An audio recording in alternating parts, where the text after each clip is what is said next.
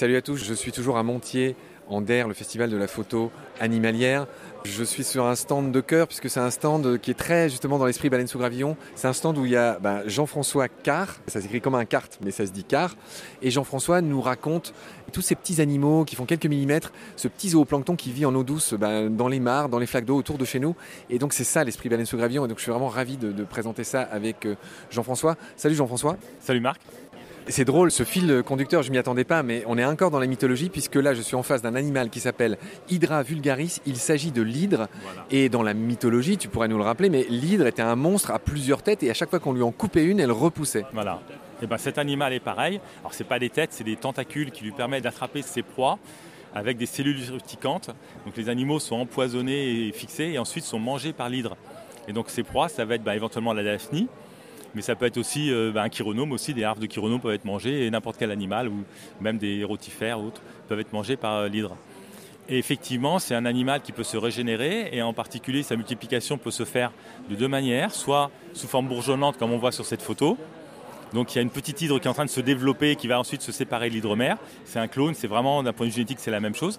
Mais il peut y avoir aussi une reproduction sexuée avec euh, production d'ovules et de spermatozoïdes qui vont être libérés dans le milieu naturel et ensuite finir pour faire une petite larve qui va être une nouvelle hydre.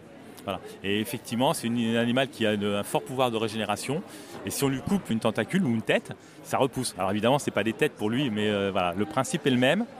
Et il y a ces tentacules qui bougent dans tous les sens, qui peuvent rappeler euh, l'hydre euh, De l'herne. voilà, mythologique, hein, avec ces têtes qui partent dans tous les sens. Bon, alors tu rappelles dans la petite notice qui est en dessous de la photo que ça appartient au même groupe que les méduses. Donc c'est quoi? C'est des hydrozoaires? Oui, ça doit être ça. euh, c'est surtout qu'en fait, ils sont équipés des mêmes cellules urticantes. Ah oui, avec les fameux nématocystes. Ah, là, on est en train de perdre tout le monde. Mais en gros, les, les cellules, bon, c'est des mini-harpons, un peu comme les méduses. quoi. C'est ça, pareil, c'est les mêmes. Jean-François, je vais bientôt te rendre ta liberté, évidemment, mais on apprend tellement de choses. Et là, comme j'ai dit, c'est un épisode très spécial pour moi parce que parce qu'on est vraiment dans l'esprit de Baleine sous gravillon, c'est-à-dire parler des choses qui sont tout autour de nous, mais que personne ne voit. Et effectivement, sur votre stand, il y a plein de microscopes. J'imagine que, bah, je vais jeter un œil tout à l'heure, mais on voit ces petites choses. Sinon, quel intérêt d'a- d'avoir ramené tes, tes beaux microscopes Alors là, il y a quelque chose d'assez informe. Écoute, on va, on va carrément le passer parce que je- cet animal ne m'inspire rien. C'est un rotifère. Alors très bien. Alors, alors tu veux parler des rotifères? Alors j'ai dit une bêtise. Voilà. Parle-nous des rotifères. On dirait, alors là pour le coup c'est une grosse bulle. Euh, Je, je ne sais pas comment le décrire. Comment tu le décrirais Eh ben, c'est un sac en plastique que quelqu'un a jeté dans la mer. Voilà, ça ressemble à ça, non Très En fait, juste. c'est pas ça du tout. bon, alors quand on va regarder en détail, on va voir ici la tête, la couronne, avec ici un point qui a un œil. Bon, c'est un œil assez rudimentaire qui doit voir le jour la nuit et pas d'autre chose. Comme le C'est un- cyclops. Voilà, c'est un animal qui peut nager, donc on le trouve en pleine eau, c'est un animal vraiment planctonique. D'eau douce, là on est uniquement en milieu eau douce. Au niveau de la tête, il y a une couronne de cils qui vont battre en permanence. Et quand on les regarde euh, sous un microscope, on a l'impression que ça tourne, comme s'il y avait un anneau qui tourne.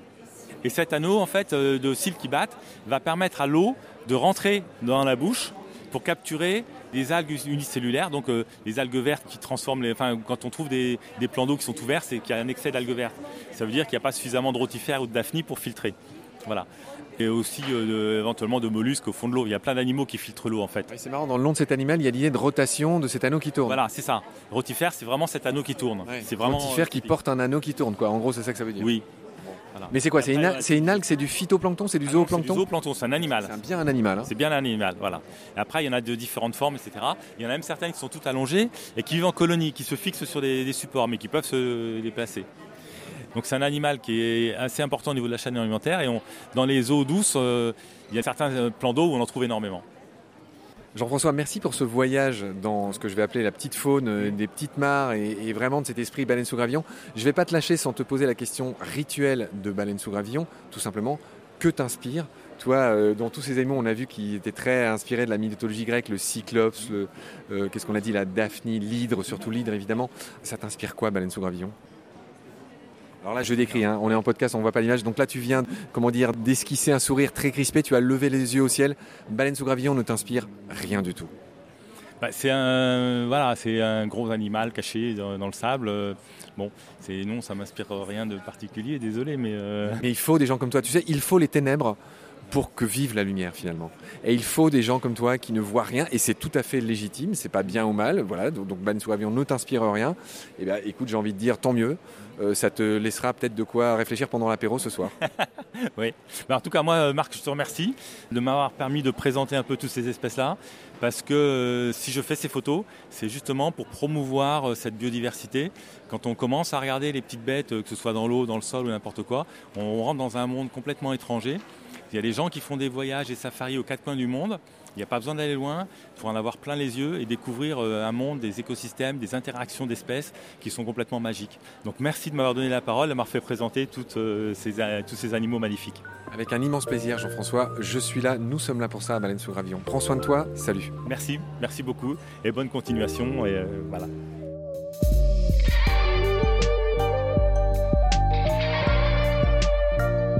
C'est la fin de cet épisode. Merci de l'avoir suivi. Pour continuer, nous avons besoin de votre soutien. Et vous pouvez nous aider simplement, en quelques clics et gratuitement. Il suffit par exemple d'utiliser le moteur de recherche solidaire Lilo. Ainsi, chacune de vos recherches sur Internet générera des gouttes qui seront reversées au projet de votre choix, comme Baleine sous gravillon par exemple.